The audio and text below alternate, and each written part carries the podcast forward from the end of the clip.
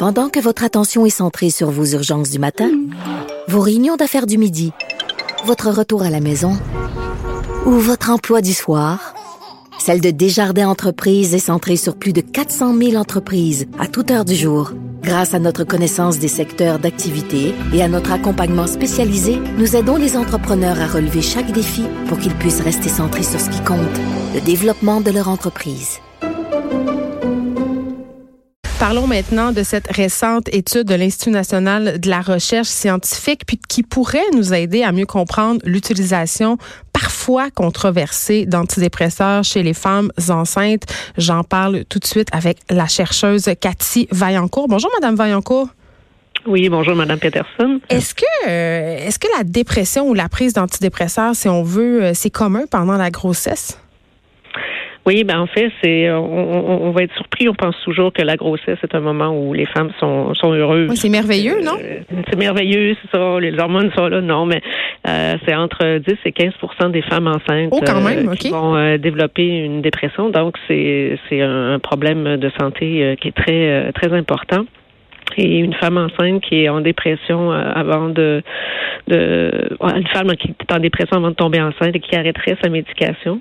Euh, dans 75% des cas, il va y avoir une rechute là, durant la grossesse. oui, parce qu'on peut pas euh, arrêter ça du jour au lendemain, la prise d'antidépresseurs.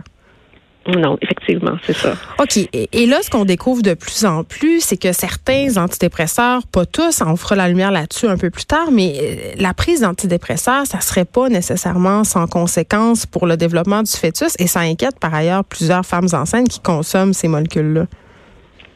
Oui, ça inquiète les femmes enceintes et aussi ça, ça, ça met euh, une problématique de, de, de, traitement aussi pour les, les cliniciens, pour les obstétriciens. Euh, mais il faut savoir aussi que la dépression, euh, c'est une problématique qui est un danger pour la santé de la mère. Donc, c'est la première cause de suicide chez les femmes enceintes, mais c'est aussi, euh, ça entraîne des problèmes de grossesse comme euh, une diète qui est pas appropriée. Euh, souvent, la femme se présente pas à ses rendez-vous.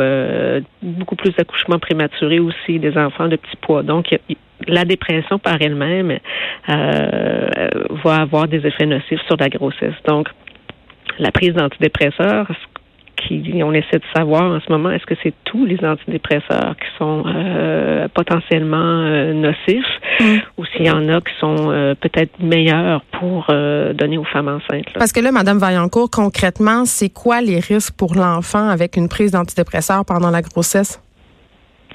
Les, les seules évidences qu'il y a, c'est des études épidémiologiques qui sont faites sur des grosses cohortes où on suit les femmes et euh, c'est pas tous les antidépresseurs. C'est euh, entre autres été montré avec euh, la fluoxétine euh, et le, qui est le Prozac et la paroxétine qui est le Paxil où il y avait une augmentation. Mais on en prescrit beaucoup du Paxil quand même. Là, c'est un antidépresseur très populaire.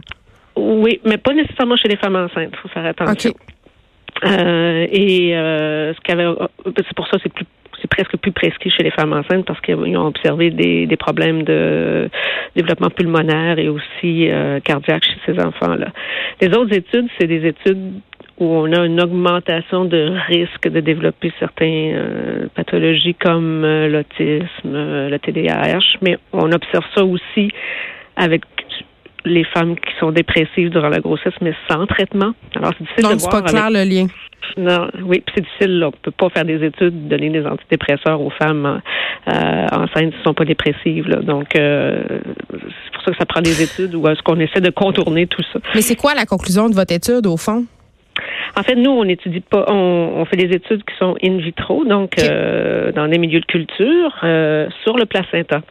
Euh, sur des cellules qu'on va isoler de, placenta humain, euh, qu'on peut reprendre ces cellules-là, les remettre en culture.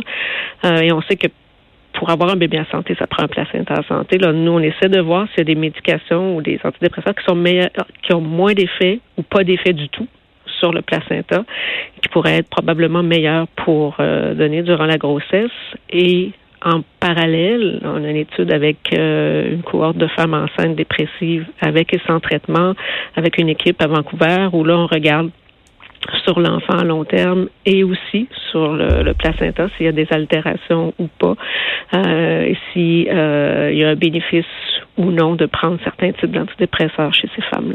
Puis corrigez-moi si je me trompe, euh, Madame Vaillancourt, mais en ce moment, ce qu'on cherche à faire dans le milieu médical, c'est de peser le pour et de contre, c'est-à-dire euh, est-ce qu'il y a plus de désavantages à donner l'antidépresseur qu'à ne pas les donner? Oui, c'est en plein ça. Et, euh, et, c'est pour ça que je dis, euh, je suis pas clinicienne, mais si on me contacte, je vais toujours dire, ben, allez voir votre médecin et parlez, parlez lui C'est, c'est, la personne qui est le plus en. Oui, mais sont soucis au fait que ça, puis informés, parce que bon, euh, les médecins prescrivent beaucoup, beaucoup d'antidépresseurs, mais est-ce qu'ils sont vraiment au fait des interactions avec la grossesse tant que ça? Euh, les obstétriciens, oui. Euh, et c'est sûr que là, ils font la part des choses. Et eux aussi veulent que les études continuent pour voir qu'est-ce qui serait meilleur ou pas.